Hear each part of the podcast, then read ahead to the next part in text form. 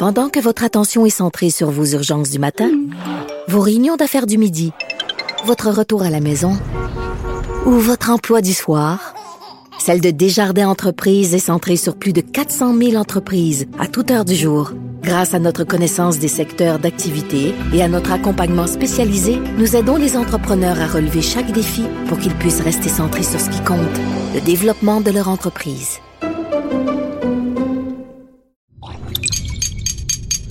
Cube Radio.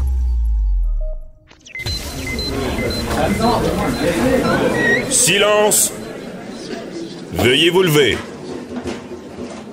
La cour présidée par l'honorable François-David Bernier est déclarée ouverte. Entrez dans les coulisses de la justice.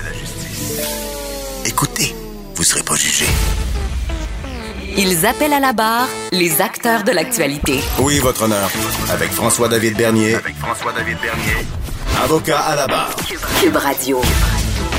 Bonjour, bienvenue à l'émission. Aujourd'hui, bien évidemment, on va traiter de l'affaire d'Alexandre Bissonnette.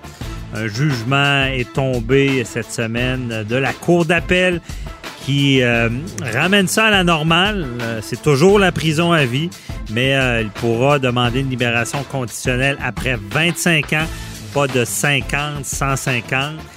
on va analyser tout ça avec maître Jean-Pierre Rancourt.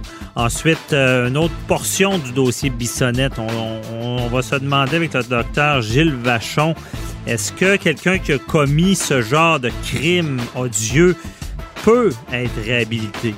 Euh, par la suite, euh, il y a le gouvernement Logo. Euh, est-ce que vous voyez ce qui se passe avec la gestion de Noël? C'est très critiqué. c'est pas vraiment clair. on revient un peu sur ce qu'on a annoncé. On en traite avec Patrice Ouellette, le consultant en gestion, qui va nous expliquer est-ce que le gouvernement gère bien ça? Et on commence avec Maître Sharon Otis qui revient sur cette terrible histoire de, d'enfants gravement maltraités. Une nouvelle histoire d'horreur à Granby. Votre émission commence maintenant. Vous écoutez. Avocat à la barre. Vous avez vu cette semaine cette histoire d'horreur, d'horreur avec la DPJ de l'Estrie à Granby. Euh, pour ceux qui n'ont pas, pas vu ça, c'est, c'est qu'il y a un huissier qui, qui, qui qui a fait une intervention pour une éviction d'une dame. Et là, il a vu une histoire d'horreur, quelqu'un à quatre pattes qui rampait, un autre enfant avec la couche pleine d'excréments. Euh, la docteure qui a témoigné au, procès dit que c'est le pire cas de maltraitance qu'elle a vu. Euh, ce qu'on sait, c'est que l'enfant était battu euh, avec un bâton, que il, était bon, il avait les genoux callosités pardon, un épaississement de la peau à force de se déplacer à quatre pattes. Euh, comment ça, ça arrive? Et là, on se rend compte qu'il y avait 10 signalements.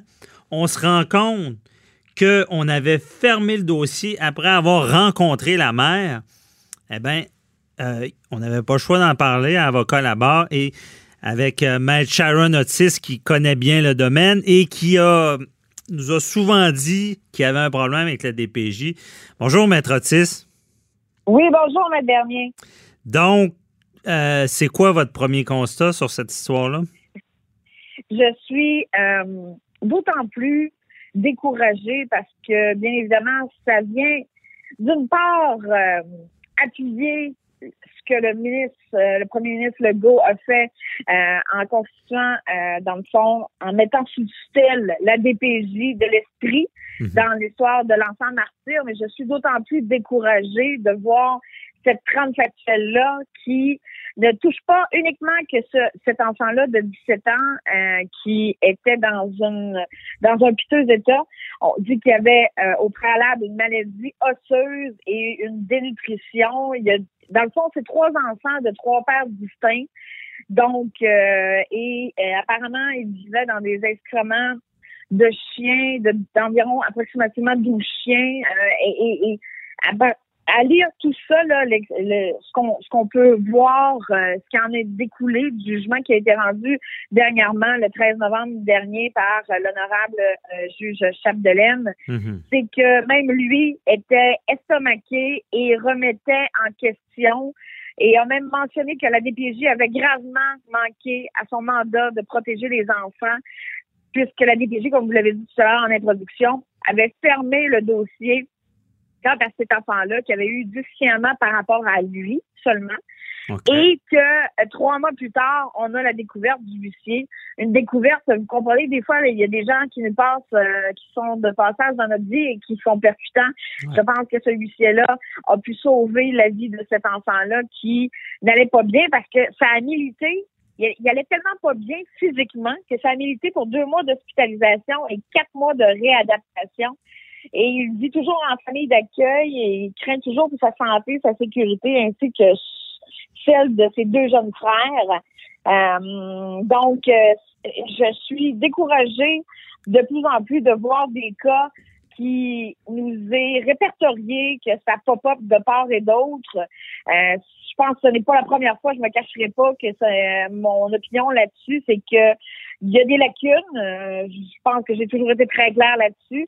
Et ça vient encore une fois appuyer le constat que moi je peux voir euh, dans certains dossiers ben euh, avec la DPG. Mais Maître Otis, euh, je veux dire, si c'était pas de l'intervention du, du, huissier, on aurait parlé de pas de la fillette martyre de Granby, mais de, de l'adolescent martyr de Granby. et ce qui, ce qui choque encore plus, frappe, choque l'imaginaire, c'est qu'il me semble que quand on, en a parlé beaucoup ici et on se disait, tu sais, il est arrivé un drame. La seule chose positive, c'est qu'on peut apprendre. Et là, on sentait toutes les autorités en alerte, en, se disant, OK, puis là, il y a la commission Laurent, il y a, euh, on avait eu avant ça euh, la, petite Rosalie. Euh, donc, là, en ce moment, malgré cette vigilance-là, il n'y a rien qui, se fait vraiment, s'il y en a un autre qui passe sous le radar. Là. Ben, apparemment, ce qui est répertorié, c'est qu'il y aurait eu des correctifs qui auraient été apportés à la DPJ euh, de l'Esprit suite à l'enquête interne réalisée. Cependant, somme toute, je pense qu'il y a bien des cas qui passent encore dans les filages euh, du filet, comme on dit. Et euh, je, je, le constate par moi-même et je suis contente que ce huissier-là ait été écouté. Parce que moi, titre d'avocat, comme je l'ai dit dans une précédente entrevue, j'ai déjà signalé une fois en 15 ans et on ne m'a pas pris nécessairement au sérieux. Donc, je suis contente au moins que ce huissier-là ait été écouté. Et je mhm. pense que nous, à titre d'auxiliaire de justice, on devrait... Euh, il y a des policiers, vous vous rappelez l'autre cas la dernière fois, là, ou est-ce que c'est un policier dans le cas de Wendake qui avait formulé une plainte et même lui, ça n'avait pas été euh, recueilli, ça n'avait pas été, le signalement n'avait pas été retenu, au niveau de la DPG, malgré que les policiers, là, ils envoient toutes les couleurs, je peux vous le garantir. Donc, euh, je pense que nous, à titre d'intervenants dans les rouages judiciaires, je pense qu'on devrait être pris au sérieux un peu plus que ça. Et nous, c'était l'intervention de ce huissier qui arrivait là pour une éviction par rapport à, une décision de la régie du logement ce petit garçon-là, mais maintenant, euh, qui n'est plus un, jeune garçon, là, mais somme toute, euh, serait son possiblement décédé et le sort de ses deux jeunes frères, euh, parce qu'on parle d'un poupon euh, et d'un enfant de trois ans. Hmm. Euh, donc, euh, seraient laissés euh, seuls à eux-mêmes, n'auraient pas été placés. ce que j'ai pu voir, c'est que l'enfant de trois ans a été placé sous la protection et sous la, garde de son père et que le poupon est placé en famille d'accueil. Donc, madame, présentement, elle a porté, elle a plaidé coupable et elle a eu une peine de huit ans d'emprisonnement pour ses gestes. Mais somme toute, je suis contente que le juge, chef de l'EM, ait mentionné que la décision de procéder à la fermeture du dossier en octobre 2018 est une décision qui est surprenante et surtout hautement questionnable. Hmm. Et parce que des fois, c'est bien beau de prendre des décisions, mais encore faut-il avoir les motifs sous-jacents pour venir expliquer la raison et le cheminement juridique ou le cheminement, le processus qui a mené à cette décision-là. Et manifestement, après du signalement, je ne peux pas croire que une personne, un intervenant dans un dossier puisse penser que ces 10 signalements sont mal fondés. Oui, mais c'est justement, Maître Otis, expliquez-nous, éclairez-nous comment 10 signalements, et là, on, se rend compte que c'est un état grave d'un enfant qui, dure depuis longtemps. C'est ce qui est terrible là-dedans. Euh, pourquoi on se rend pas compte? On rencontre pas les enfants. On n'a pas vu avant qui, qui étaient malades ou qui est de l'état de l'insalubrité de la place? Généralement, il y a une rencontre, euh, il y a une rencontre de l'intervenante ou de l'intervenant de la DPJ avec l'enfant soit sur les lieux de l'école. Ce que j'apprends, c'est que l'enfant de 17 ans avait été retiré par la mère de l'école. Selon la loi sur l'instruction publique, un enfant doit, entre 6 à 16 ans, être, euh, dans le fond, être assidu et être inscrit à l'école et aller à l'école. Donc, elle l'a retiré euh, pour avoir la mise dessus. Donc, à ce moment-là, c'est sûr que ça limite le, le, ça limite un peu et on est euh, dans une période, euh, c'est sûr que ça s'est passé en 2019, mais euh, somme toute, euh, généralement, l'intervenante rencontre les enfants, mais dans un milieu objectif. Pas, pas à la maison? Rarement à la maison. Mais c'est donc bien bizarre. ben non, c'est au contraire, les enfants ne se sentent pas à l'aise de discuter et de dire librement. Non, mais on va pas, on va pas voir les milieux. Comment qui. On va voir les milieux, mais sauf que là, vous parlez de rencontrer les enfants. Donc, est-ce que l'enfant a verbalisé euh, être victime euh, dans le fond de, maltraitance, etc. Ça, c'est une chose, mais généralement, l'intervenant ou l'intervenante au dossier va voir de part et d'autre les milieux ou le milieu où vit l'enfant en question et où les enfants. Donc, il y a quand même euh, un suivi qui se fait, il y a une évaluation, il y a, y a tout ça, mais malgré tout ça, mais c'est sûr qu'on un jour, on en saura plus sur les détails et j'ai hâte de, de, prendre connaissance là, de l'ensemble de la décision là, de, du mhm. juge Chapdelaine. Mais somme toute, c'est sûr qu'il y a une investigation, mais comme je vous ai dit tout à l'heure, euh, dans d'autres euh, euh, entrevues radiophoniques, je pense que la lacune de la DPJ, ce n'est pas au niveau du contentieux, mais bien ce qui se passe sur le terrain. C'est-à-dire que si l'intervenant ou l'intervenante ne retient pas le signalement et ne monte pas ça plus haut, euh, vous comprenez que les, le système judiciaire ne peut pas pallier à ça. Donc, la lacune est en bas. Donc, soit que vous mettez des gens qui sont où vous filtrez. Vous mettez des gens de plus d'expérience qui, lui, va filtrer les signalements. Est-ce que ça a du sens? Est-ce que ça se tient? Est-ce que, tu sais, on a matière à investiguer? Est-ce que on, il, y a un, risque objectif que la santé et la sécurité de cet enfant-là est compromise selon l'article 38 de la loi sur la protection de la jeunesse? Donc, et par la suite, laisser faire les intervenants qui ont peut-être, à ce que je constate, là, de, mes derniers procès, là, c'est des, c'est des intervenants qui ont peu d'expérience de vie, malheureusement. Hmm. Et je pense que euh, quand on n'a pas soit d'enfants nous-mêmes et ou qu'on on, débute la vingtaine, on est à la mi-vingtaine, euh, je pense qu'on n'a pas le même regard et cette même objectivité-là qu'on a avec du recul et avec l'expérience de vie et l'expérience de terrain. Donc, je pense que le triage de départ, là, je pense que ça, c'est une des lacunes. Ben oui, puis la, traitement, le traitement, j'ai souvent dit moi aussi, le traitement des priorités, mais il est certain qu'à regarder ça, puis excusez-moi, maître Otis, pas contre vous, mais je suis quasiment découragé d'être aujourd'hui être en train de parler de ça. Tu sais, c'est, on a tellement parlé, on a tellement dit, ben, on, apprend, et mais, mais qu'est-ce qui attend pour, là, on n'a plus de temps, là, mais on va se laisser là-dessus, on s'en reparlera, mais qu'est-ce qui attend? Là, là, ça s'appelle la page blanche, puis on recommence à zéro, puis on, fait un système ben qui c'est nos enfants, c'est la priorité, là. C'est certain, mais attendre sûrement que le rapport euh, euh, de la commission spéciale là, que le premier ministre Legault a fait sur les droits des enfants et la protection de la jeunesse sorte date butoir 30 avril. Ben, il, devrait devancer parce que pendant ce temps-là, on voit ce que ça donne. Oui, mais c'est un gros bateau, donc c'est long à tourner un ben oui, mais c'est des, des, des, enfants qui payent. Tu sais, c'est des fois l'ordre de priorité, on se demande il est où. Merci beaucoup, euh, Maître Otis. Bonne journée. bye bye. Au revoir.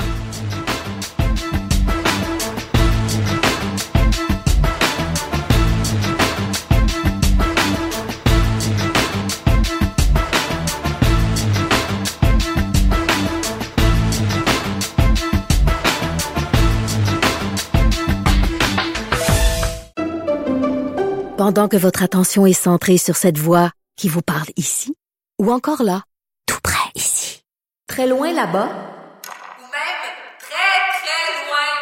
Celle de Desjardins Entreprises est centrée sur plus de 400 000 entreprises partout autour de vous.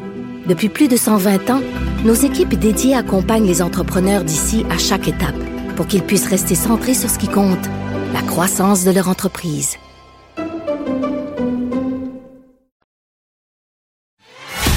Avocat à la barre. Avec François-David Bernier. Des avocats qui jugent l'actualité tous les matins. Cette semaine, dans l'affaire d'Alexandre Bissonnette, la personne, euh, on parle de la tuerie de la mosquée de Québec, un jugement très important de la cour d'appel qu'on attendait est tombé. Et on remet les pendules à l'heure, on remet ça, si on peut dire, à la normale. Euh, on parlait de, on, l'avait euh, condamné à la prison à vie, faut le rappeler, mais avec euh, une possibilité de demande à une libération conditionnelle après 40 ans.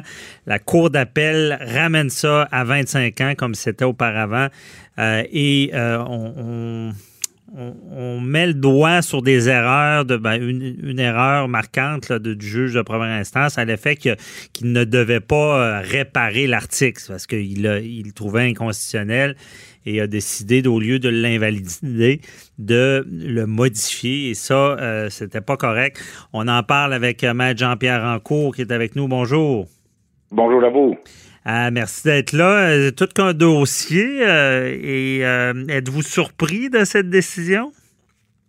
Ben, surpris et non, content de la décision parce que c'est une décision importante. Je, je disais aujourd'hui, j'étais surpris un peu que euh, c'est la première cour d'appel au Canada qui se penche là-dessus. Mhm. Et euh, ça va aller à la Cour suprême, c'est sûr. Ouais. Mais euh, l'article qui avait été édicté par dans, sous le cabinet Harper, qui disait que des s'il y a plusieurs meurtres, par exemple, la sentence peut être consécutive, 25, 50, 75. On a même un qui a eu 75 ans au Canada. Ouais, Justin Et, la, ouais, la, la Cour d'appel dit que non, non, ça, c'est- ça cruel, inusité, ça tient pas compte de la réhabilitation possible.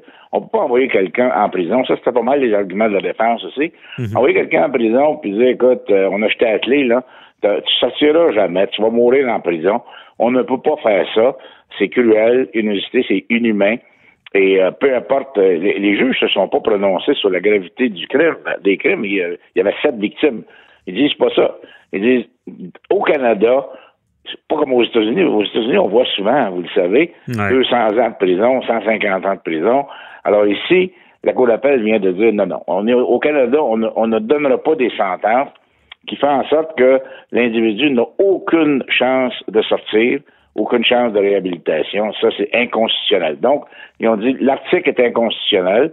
Le juge de première instance avait dit que c'était inconstitutionnel, mais comme vous dites, il l'a modifié. La Cour d'appel dit non, non, non. C'est inconstitutionnel ou ça ne l'est pas. C'est inconstitutionnel. Donc, la sentence, ça va être celle qui est prévue au Code criminel, l'emprisonnement à perpétuité, avec une possibilité de libération après 25 ans. Mhm. Ça veut pas dire qu'il va sortir après 25 ans. Là. Les gens disent souvent Ah. Ah ben il va faire juste 25 ans de prison. Premièrement, 25 ans, c'est long. Deuxièmement, euh, il va être évalué euh, tout le long de ces 25 ans-là pour voir si dans 25 ans, on peut le laisser sortir puis qu'il euh, il soit pas un danger pour le public. Il y, a, il, y a des, il y a des criminels qui sont en prison depuis 30 ans, 40 ans, qui n'ont pas eu de, de, de, de libération. Donc, ça ne veut pas dire que c'est automatique. Ouais, c'est ça. On a peut-être enlevé un peu de, de- d'importance à quelque chose dans le système qui est important, qui est la commission des libérations euh, conditionnelles. On, on voulait peut-être faire fi un peu de ça. Là.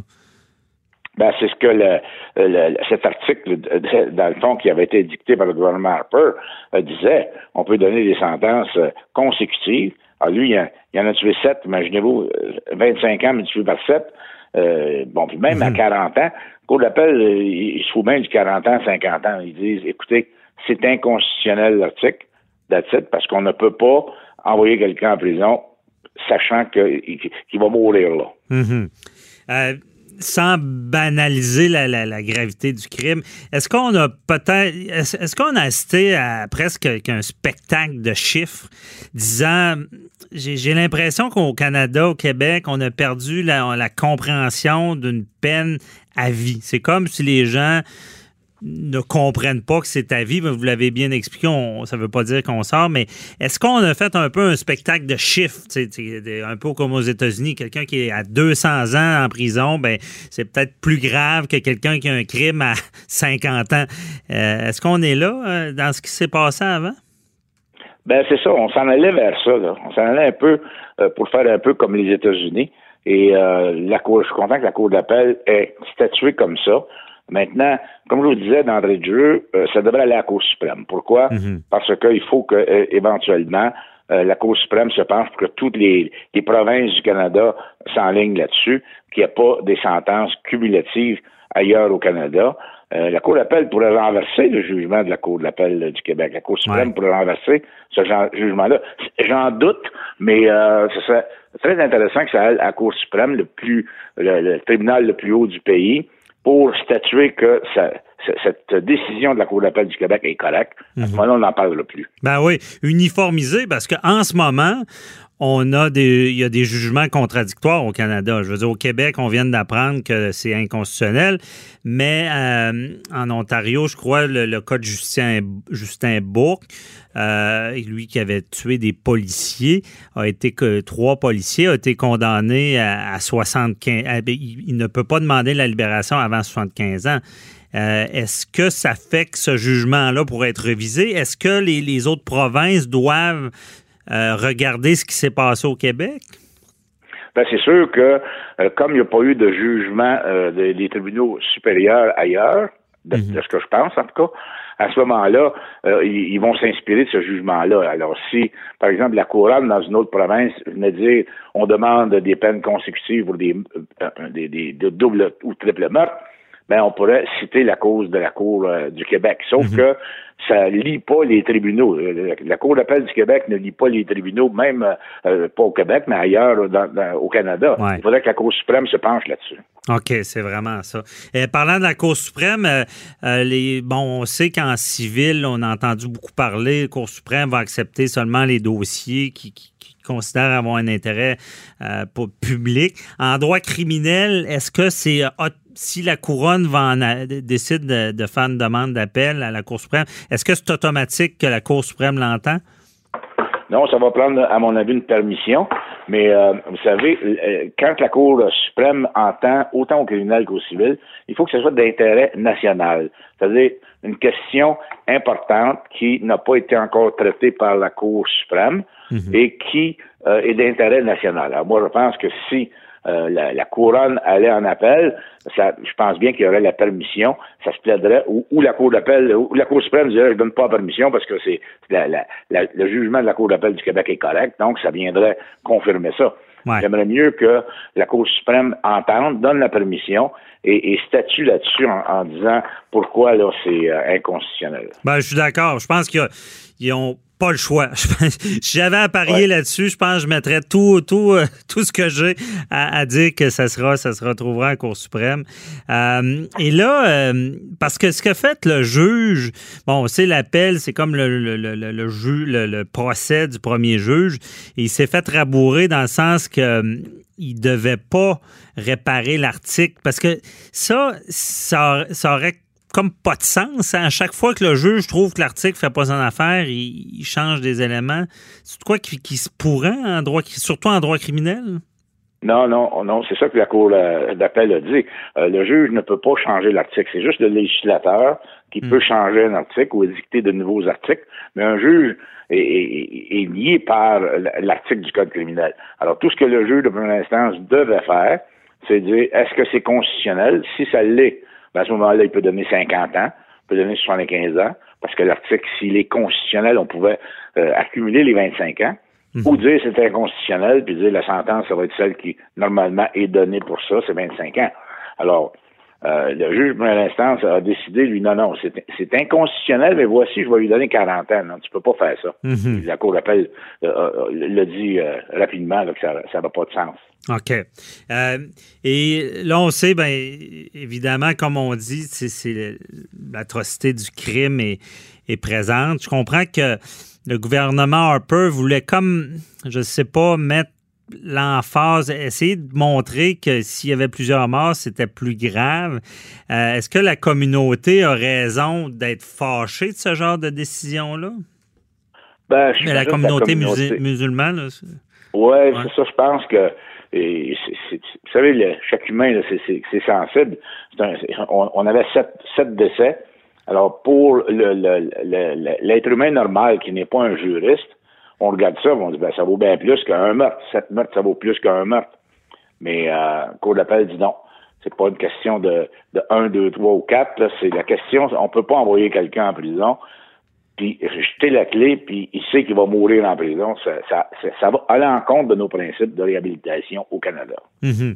Parce que la réhabilitation, c'est quand même c'est un, un des piliers quand même de notre système. Oui, mais imaginez quelqu'un qui est en prison pour 150 ans. Euh, premièrement, c'est dangereux pour les gardiens de prison, dangereux Ouais. pour les co-détenus, dangereux pour tout le monde. Le gars, il n'a plus rien à perdre, il va mourir là.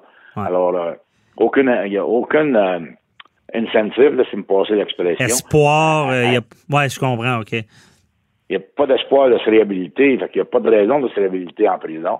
Fait qu'il peut commettre d'autres meurtres. C'est c'est pas grave, ça s'additionne. Il sait qu'il va mourir là.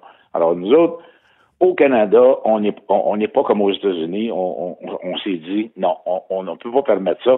Il faut qu'il y ait un espoir à l'individu de, de sortir. Comme je disais tantôt, ça ne veut pas dire qu'il va sortir au bout de 25 ans. Fait qu'il faut pas s'énerver avec ça. Ouais, ça, c'est important de le rappeler. Faites bien de le dire. Euh, c'est la commission va être là, puis il y en a qui meurent en prison, qui restent là. Ouais. Euh, puis avec tout ce tapage-là, ben, mettre en cours, peut-être parce qu'on a vu le, le cas de Galès là, qui avait été libéré et qui a, qui a tué une, une travailleuse du sexe. Là. Ça, ça avait ébranlé la commission. Euh, c'est certain que c'est un pilier important. Je pense qu'on on devrait peut-être mettre de l'énergie là, être certain là, que la commission fait bien son travail. Mais habituellement, c'est c'est des cas d'exception. là. Oui, c'est ça. Vous savez, les ceux qui sont libérés, euh, je j'ai pas le pourcentage, Mhm. mais euh, moi je dirais qu'il y a 90% des gens qui sont libérés qui ne récidivent pas. Ouais. Alors, euh, c'est- la commission fait bien son travail, mais ça arrive des fois qu'il y a des erreurs. Et, et vous savez, c'est c'est des humains qui sont à la commission, qui essaient de s'assurer que l'individu ne sera pas un danger public Mhm. en sortant.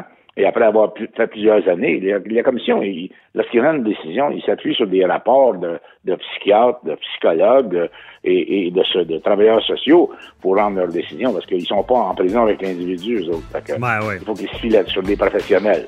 Merci beaucoup, Maître Anco. Bonne journée. plaisir. Bonne journée à bye vous. Bye.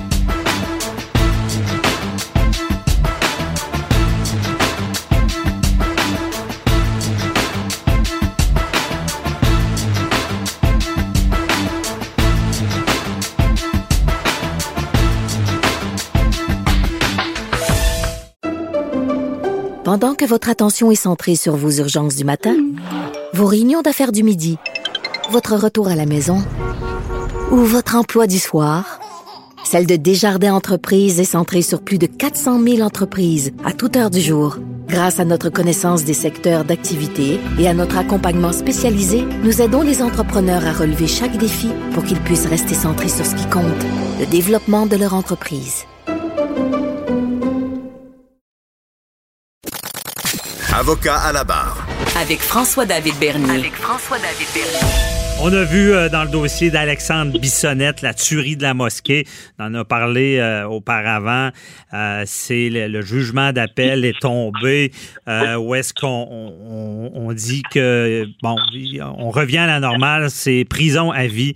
25 ans minimum, on va pas dans le 50 ans, dans même, on a vu au Canada anglais, 75 ans. Et on se posait, on voulait aller un peu plus en profondeur, savoir, euh, bon, euh, la réhabilitation, est-ce que c'est possible? Est-ce que euh, quelqu'un, est-ce que ça aurait été correct de, malgré la- l'atrocité du crime, de prévoir d'avance que quelqu'un ne, ne pourra pas avoir, avoir accès, puis est-ce qu'il pourrait se réhabiliter? On en parle avec Gilles Vachon, euh, psychologue, conférencier. Bonjour. Bonjour. Ah, merci d'être avec nous. Donc, euh, euh, un, dans, dans ce dossier-là, on a, euh, on, a compris que dans le procès, on va peut-être aller par la base. Il n'y avait finalement pas de, de responsabilité, euh, de non-responsabilité criminelle. là. Et ben voilà, l'article 16 du Code criminel nous dit que finalement, si quelqu'un est atteint de santé mentale et qu'il ne peut pas euh, et, que c'est assez grave, ben, il ne peut pas être tenu criminellement responsable. C'est souvent un grand débat en cours, expert contre et contre expert. On se demande si la personne, jusqu'à quel point elle n'est pas consciente, jusqu'à quel point elle distingue le bien, le mal. Euh, ça va rester toujours un dossier compliqué et on ne se mêlera pas de ce que la Cour va décider. Mhm. Mais à un extrême du, dossier, à un extrême du continuum, il y a cette idée de non-responsabilité criminelle. Quelqu'un qui fait une psychose aiguë, par exemple, qui ne reconnaît pas la réalité, le bien et le mal, serait pas justiciable au sens criminel du terme. Ouais. Et, c'est, et là, je parle de, cette base-là. On va aller un petit peu plus loin. Je sais que c'est pas votre expertise directe, mais on, on, va y aller en, en, analyse. Euh, parce que, bon, une fois, on se rend compte qu'il est non criminellement responsable, mais il y a des éléments de santé mentale. Moi, j'ai suivi personnellement le procès d'Alexandre Bissonnette. Et là, euh, c'était tout le questionnement à, la base, est-ce qu'il est réhabilitable? Tout le monde se posait la question, les psychiatres, et euh, la plupart disaient que c'était des risques euh, qui, pouvaient être moyens. On essayait de, déterminer ça dès le départ. Euh, il y a même euh, Dr Chamberlain qui est allé jusqu'à dire que c'était à l'inverse, que lui, en prison, sa personnalité pouvait se cristalliser et il pourrait quasiment être pire en sortant. Vous, est-ce que vous croyez à, à ce qu'une personne est réhabilitable dans l'esprit criminel? Le jour où on ne croira plus à ça, là, euh, on, va tous, on, va les, on va tous les condamner à vie. Euh, alors, on vit dans une société où, effectivement, la réhabilitation est possible et souhaitée. On met tout en place pour que ça arrive, pour que ça, en faire la promotion. Et dans bien des cas, ça marche. On a plein d'exemples autour de nous de gens qui à cause de, évidemment, on ne mettra pas tout sur le dos de l'enfance. D'ailleurs, on n'excuse pas les gens, on les met en prison. Mais oui, des gens ont connu une vie misérable parfois psychologiquement et euh, ils sont semi-responsables, complètement responsables. Ils font un bout en prison et on a des gens qui sont réhabilités. Mais à l'autre extrême, on a aussi des gens qui sont pas réhabilitables, manifestement, mhm. et qui euh, se comportent en prison comme s'ils étaient à l'école du crime. Il y, a, il y en a pour tous les goûts, et c'est pour ça qu'il y a une commission de libération conditionnelle qui évalue au bout du compte si quelqu'un devrait bénéficier d'une remise de peine ou pas. Euh, parce que, que voulez-vous, c'est pas écrit d'avance ce qui va arriver. là. Mhm. Est-ce que vous, pensez qu'on peut avoir conf... Parce que je pense que le débat est beaucoup là-dessus dans Bissonnette. on voulait prévoir d'avance, c'est ce que Harper avait fait. S'il y a des meurtres multiples, on met ça à, bon, à 50, 75. Euh, est-ce que euh, on peut justement prévoir d'avance. Euh, est-ce qu'on peut faire confiance, pardon, à notre commission de, d'être un bon gardien, justement, parce qu'on sait que dans le cas de Bissonnette, c'est pas les 25 ans, c'est prison à vie. Et après 25 ans, ben, s'il n'est pas libérable, on ne libère pas. Est-ce que, euh, psychologiquement parlant, on peut vraiment évaluer ça? Vous savez, évaluer euh, quand on est autant en amont et quand en plus il y a une composante de santé mentale, c'est extrêmement difficile. Il va falloir effectivement que au bout d'un certain temps, on réévalue la situation. Et ça, c'est le job de la commission à ce moment-là. Que ce soit dans 5 ans ou dans 25 ans, oui, ça peut évoluer dans un sens euh, euh, favorable, mais oui, euh, le docteur Chamberlain a dit que sa personnalité pourrait se cristalliser, pourrait, à la limite, revenir de des éléments de santé mentale qui l'ont peut-être atteint et développer une personnalité plus détestable encore. Allez donc savoir. Mhm. Tout ça est possible c'est pour ça qu'au bout du compte, dans ce genre de sentence, il faut au bout du compte, à un moment donné, qu'on réévalue la situation. Est-ce que quelqu'un s'est réformé? Est-ce que quelqu'un comme disait ma grand-mère, aura empironnait. Ah ben, il va falloir qu'on décide ça et c'est pas le temps de décider ça. Maintenant, on peut se dire, c'est quoi la, fenêtre des possibilités? Ben là, dans ce procès-là, on a dit qu'il y avait, euh, ça pouvait être aller d'un côté comme de l'autre. Ben, heureusement, on a euh, un point de contrôle à un autre moment donné. Oui, j'aime ça, un point de contrôle. Mais certains détracteurs diront bon, on le sait, après 25 ans, il va se présenter, il va nous faire à croire qu'il regrette puis qu'il est réhabilité, mais c'est pas vrai. Puis les psychiatres, ils peuvent pas détecter ça, quelqu'un qui leur ment. Est-ce que c'est vrai ça? Ben, vous savez, la vie en prison, là, 24 sur 24, 7 jours par semaine, c'est là en tabarouette. À moins que je sois capable de mener une pièce de théâtre et puis de tenir un rôle pendant 25 ans, 24 sur 24, 7 jours par semaine. Euh, ben non, on va te pogner, là. Si tu te comportes en délinquant en dedans, tu vas te comporter en délinquant. Et on va le savoir. Les gens qui sont réformés, évidemment, vous pouvez toujours me montrer des films de gens qui ont été, et, le cinéma est excellent pour ça, vous montrer des gens qui ont fait semblant qu'ils étaient réformés Mhm. et qui ont attendu 20 ans pour aller commettre le meurtre qu'ils anticipaient commettre déjà il y a, il y a 10 ans. Ben écoutez, ça, c'est dans les films. Dans la vraie vie, là, euh, quelqu'un qui est en prison, en général, on est capable, puis il y a du, personnel compétent en prison, là. Ouais. On est capable d'évaluer si quelqu'un, effectivement, se réforme ou pas. J'ai connu des gens, moi, entre autres une personne qui euh, est devenue euh, docteur en psychologie euh, et qui avait commis un meurtre dans son adolescence. Ah, Bon, ouais. Une très, très bonne personne, un accident épouvantable dans le développement de cette personne-là, une personne dont on ne pourrait pas imaginer à aucun moment qu'elle a connu ça. Et lui, ça a été, je vous dirais que la prison a été, euh, s'est développé sous un bon angle. Mais je comprends aussi, vous savez, on a toujours, on a souvent le raisonnement qui va euh, en fonction de nos motivations. Je suis certain que beaucoup de personnes qui sont euh, euh, je dirais, des victimes collatérales d'un meurtrier voudraient le voir encore plus noir qu'il ne l'est, ne veulent pas voir de possibilité euh, que cette personne-là se réforme. Oui, c'est possible. Il y en a pour tous les goûts. Mais euh, je vous dirais que le jour où on aura, on n'aura plus de, de croyance que quelqu'un peut se réformer, eh ben, et on lui mettra en prison pour de bon et à vie, que voulez-vous. Je Mais on comprends. entend ce choix-là et c'est, c'est, le pari qu'on fait en société. Puis allez pas croire qu'au Canada, euh, on fait pas mieux qu'aux États-Unis. On fait nettement mieux. Notre taux euh, d'incarcération est moins élevé. Ça plaît pas toujours à ceux qui voudraient qu'on zigouille et qu'on pende tous les criminels, mais notre taux de récidive est meilleur que celui des Américains. Ils internent à tour de bras dans les, dans, dans les prisons et leur taux de criminalité est plus élevé. Euh, donc, leur solution marche pas mieux que la nôtre. Là. Ben justement, puis pour nos auditeurs euh, aux États-Unis, ils n'ont pas de misère à condamner quelqu'un pour 200 ans. C'est, euh, c'est ça. Est-ce que, docteur Vachon, est-ce que, est-ce qu'à quelque part, il y a, je- avec respect pour le système de justice, mais est-ce qu'à quelque part, on a donné un spectacle de chiffres dans le sens que on, on- on- ça fait du bien de dire, ben lui, c'est c'est c'est 50 ans, c'est, un peu irréaliste de dire ça. Euh, quand on arrive à 100, parce que Bissonnette, théoriquement, on aurait pu dire 150 ans selon la disposition. Est-ce qu'on donne un peu un, spectacle de chiffres? Vous savez, une fois qu'on est entré, euh, j'ai participé à des procès criminels et une chose que je déplore énormément, c'est quand on est entré dans cette logique-là, dans la logique où je veux faire condamner, euh, et là, l'autre logique de l'autre côté, je veux faire libérer à tout prix. euh, on est, euh, vous savez, c'est, tout ou rien. Alors, euh, moi, j'ai vu des gens qui, à un moment donné, on a plusieurs cas comme ça, bien documentés, où l'important, c'est plus de savoir s'il y a une nuance ou où est la vérité, c'est de faire condamner ou de faire innocenter. Malheureusement, c'est notre système qui est bâti comme ça. Je n'en propose pas de meilleur, je n'en connais pas de meilleur. Mhm. Mais il arrive un point parfois où on peut, à cause de la façon dont on va plaider le dossier, se ramasser avec un 50 ans ou un 15 ans. Euh, puis là, la marge est large. Puis peut-être que la personne qui subit euh, ce traitement-là va se dire c'est pas juste. Peut-être, je ne sais pas. Je n'ai pas de solution à proposer. Ce que je sais, c'est que quand il y a de la maladie mentale, c'est un problème.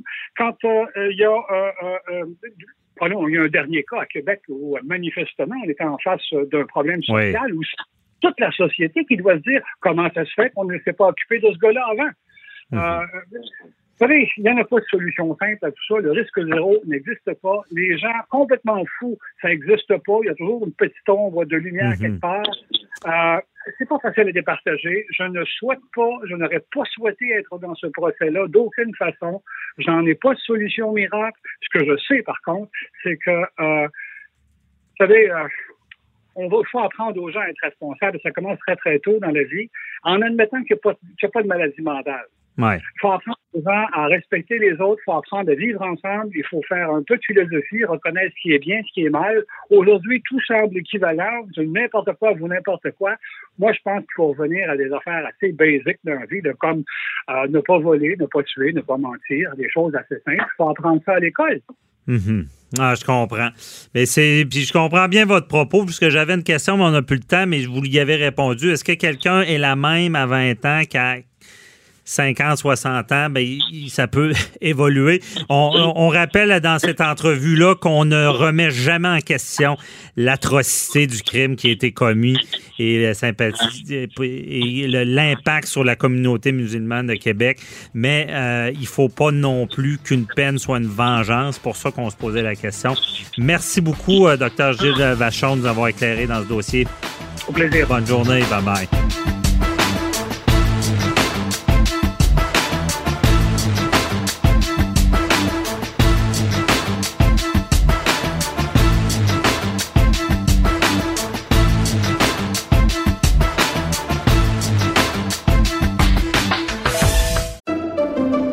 Pendant que votre attention est centrée sur vos urgences du matin, vos réunions d'affaires du midi, votre retour à la maison ou votre emploi du soir, celle de Desjardins Entreprises est centrée sur plus de 400 000 entreprises à toute heure du jour.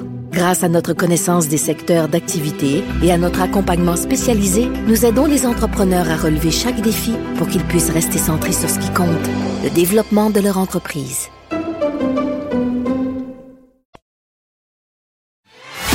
Avocat à la barre. Avec François-David Bernier. Des avocats qui jugent l'actualité tous les matins. Est-ce que vous croyez que le gouvernement Legault gère bien la crise? Euh, là, on est à l'approche des fêtes. Euh, vous avez vu une certaine gestion dans la première vague, deuxième vague, et là, la gestion du temps des fêtes. Euh, pour ma part, j'ai l'impression que là, on est en train de se perdre un peu. En droit, on, utilise l'expression des fois pour être dans la chambre à coucher des gens. C'est des fois trop maternisé. Je comprends qu'il y a une crise, mais d'être trop en attente de, vouloir dire ben, faites ci, faites pas ça, euh, euh, ça devient un, le constat général, c'est que les gens sont mélangés. Et je suis pas sûr qu'on va avoir des bons résultats quand on ne comprend pas trop la règle.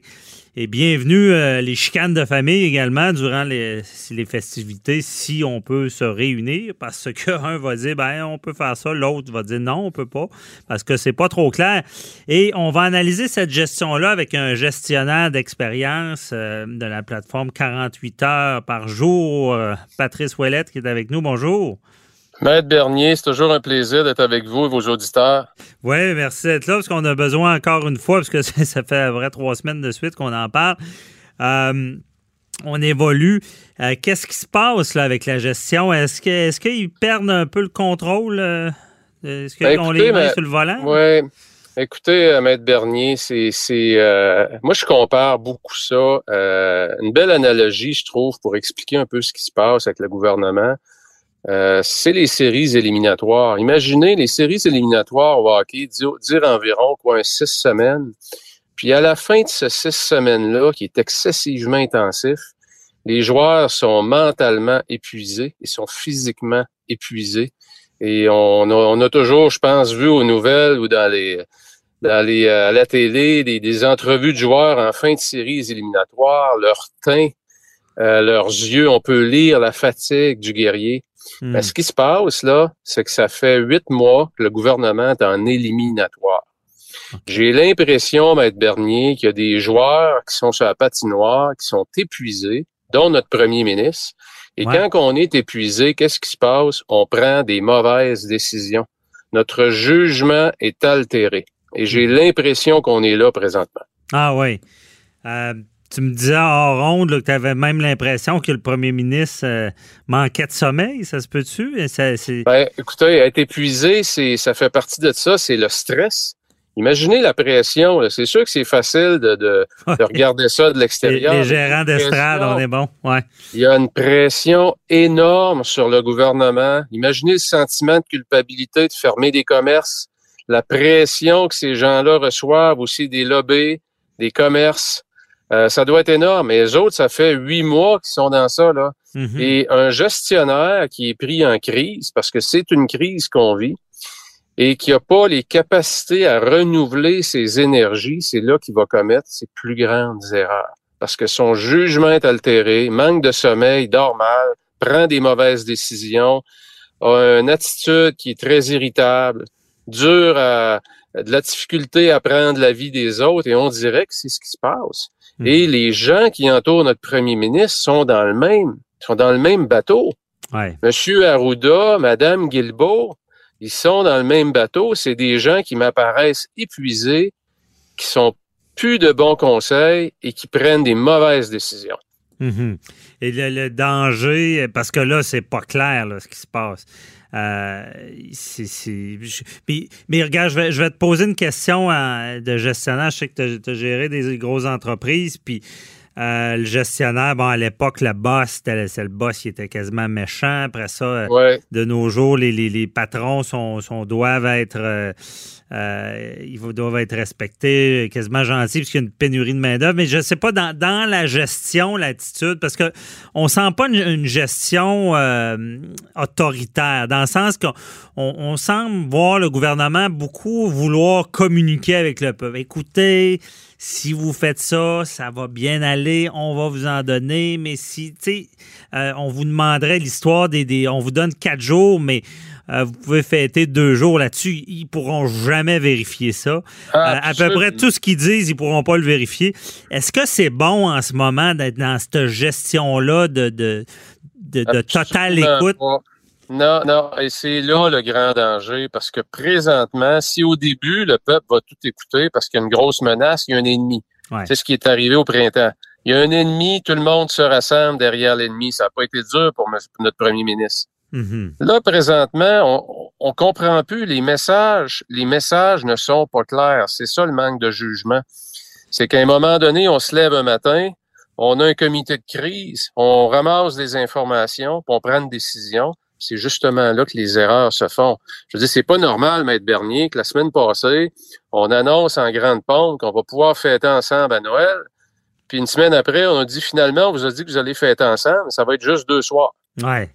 Mais il disait, euh, écoutez, euh, avec les données qu'on a en ce moment, euh, on vous euh, on, on vous garantit pas que ça va être le cas parce que bon, si si il y a un dépassement, on, on pourrait l'annuler.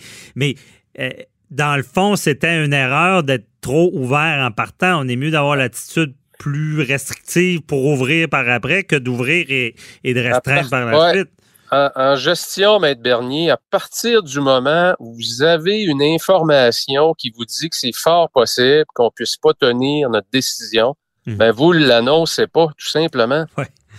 Ouais. C'est un principe de base, c'est que vous créez des attentes, vous allez créer, vous allez, vous allez, vous allez avoir beaucoup plus de problèmes à gérer ça. Puis imaginez par-dessus ça aussi aujourd'hui, il faut gérer tout ce qui est médias sociaux où ça, c'est, c'est, ça n'existait pas avant.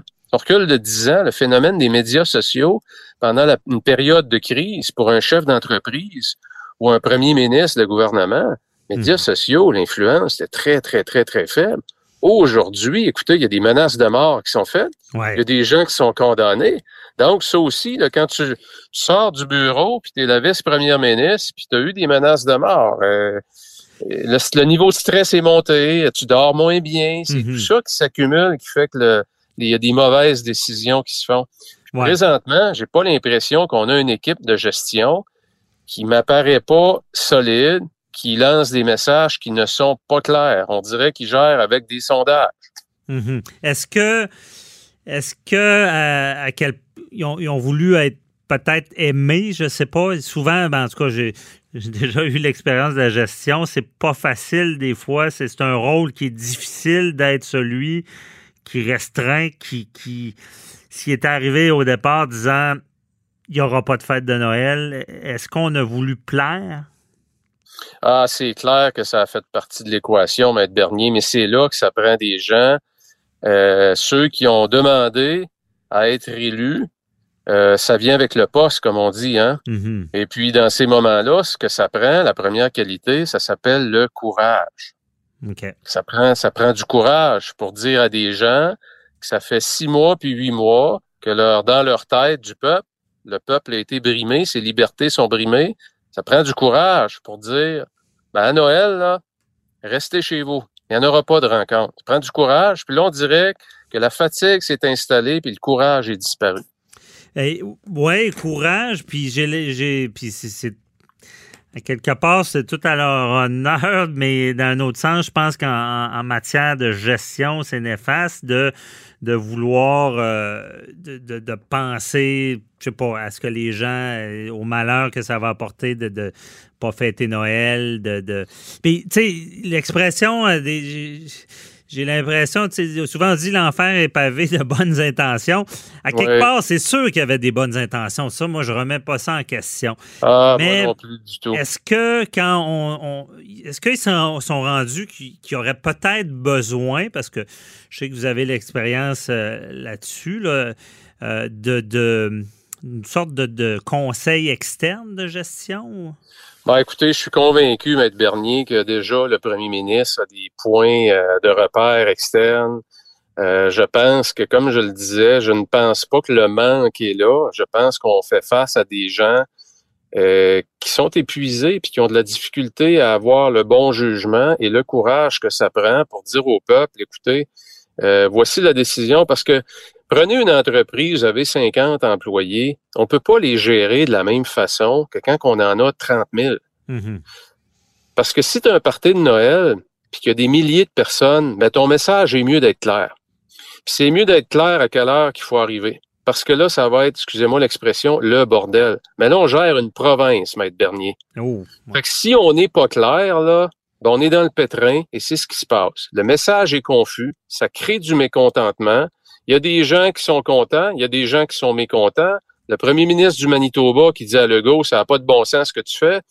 Premier ministre de l'Alberta, lui, qui dit, nous autres, on ferme pas, on reste tout ouvert, les restaurants sont ouverts, on limite la capacité, mais même le Costco, lui, est limité dans sa capacité, même le Walmart aussi. Donc, il y a une approche peut-être un peu plus équitable mhm. au niveau du commerce de détail.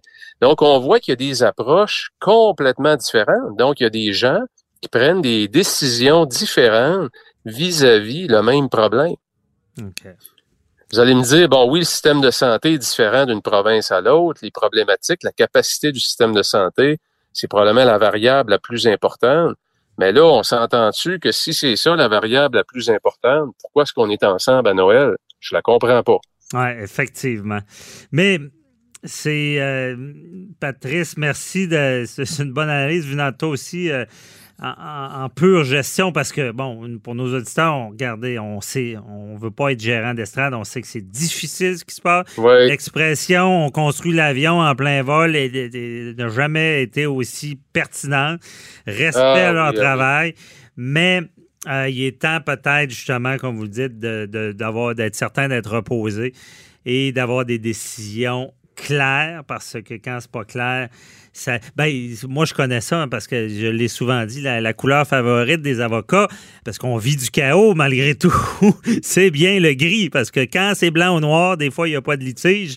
Euh, donc, à, ce genre de décision-là aussi, on souhaite le meilleur pour la suite euh, avant les fêtes. J'espère qu'on va réussir à trouver la bonne solution. Merci beaucoup, Patrice Ouellette. Merci, Maître Bernier. Puis euh, j'allais juste ajouter, Maître Bernier, que M. Legault aussi, il y, a, une option devant lui, c'est qu'il pourrait faire un remaniement, puis amener peut-être une personne en avant-plan qui est plus reposée, puis qui a un, un bon jugement.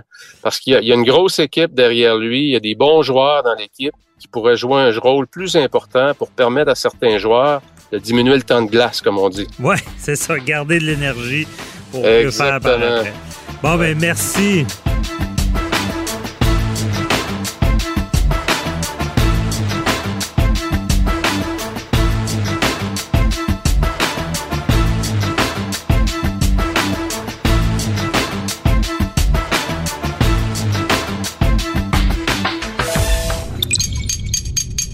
Cube Radio.